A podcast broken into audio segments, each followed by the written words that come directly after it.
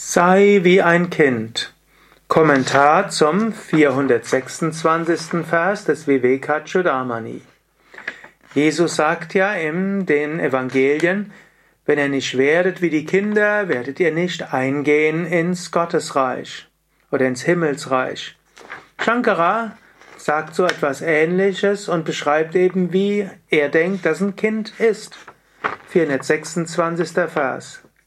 Jemand, dessen Geist frei von äußeren Sinnesobjekten ist, indem er ständig in der Einheit mit dem Absoluten verharrt, betrachtet Besitz und Genuss, die von anderen erstrebt werden, wie ein Schlafender, wie ein Kind. Er sieht diese Welt wie die Welt, die im Traum wahrgenommen wird. Sein Geist ist an einem anderen Ort. Er genießt die Früchte endloser verdienstvoller Taten, ist gesegnet und wird in der Welt verehrt. Shankara spricht weiter über die Früchte von Atmanjana, der Erkenntnis des Selbst, die Früchte der Erleuchtung. Der Geist frei von äußeren Sinnesobjekten. Es heißt, äußerlich mögen Sinnesobjekte da sein, aber der Geist haftet nicht daran. Du magst in einer Welt sein, wo alles Mögliche ist, du magst dort auch wandeln, aber es macht dir nichts.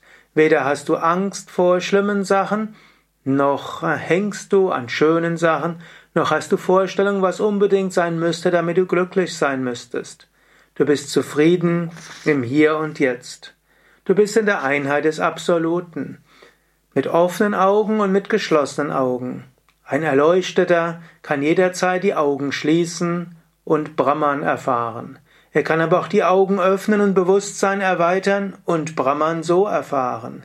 Er kann auch sein Herz verbinden mit dem Herz anderer und auch so Brahman erfahren.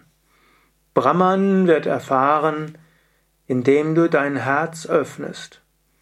In diesem Sinne, öffne dein Herz und erfahre die Seligkeit von Brahman.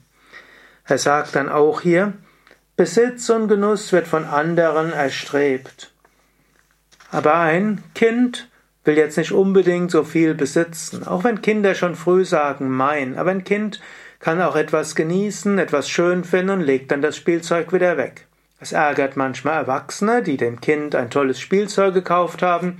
Kind nimmt es, spielt was und legt's wieder weg. Was soll's?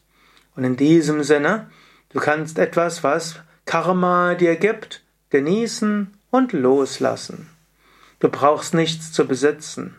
Gut, eventuell für den, für die Gesellschaft braucht es eben auch eine Art von Besitz.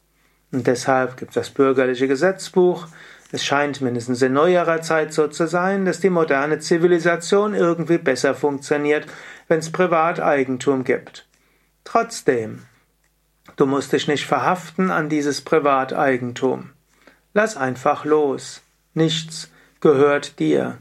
Du musst, du kannst innerlich sagen, nichts gehört mir. Selbst wenn es dir äußerlich scheinbar gehört, gehört es dir doch nicht. Es ist dir anvertraut, vorübergehend. Und so weißt du, es ist wie ein Traum. Angenommen, du weißt, du träumst, dann magst du immer noch träumen, aber du bist ziemlich verhaftungslos. Du weißt, in jedem Moment kannst du aufwachen. Und was jetzt im Traum geschieht, nicht so relevant. In diesem Sinne, wenn du in der Meditation mal jenseits dieser Traumwelt gegangen bist, dann kannst du dich wunderbar freuen. Genieße diese wunderbare Schönheit der Unendlichkeit.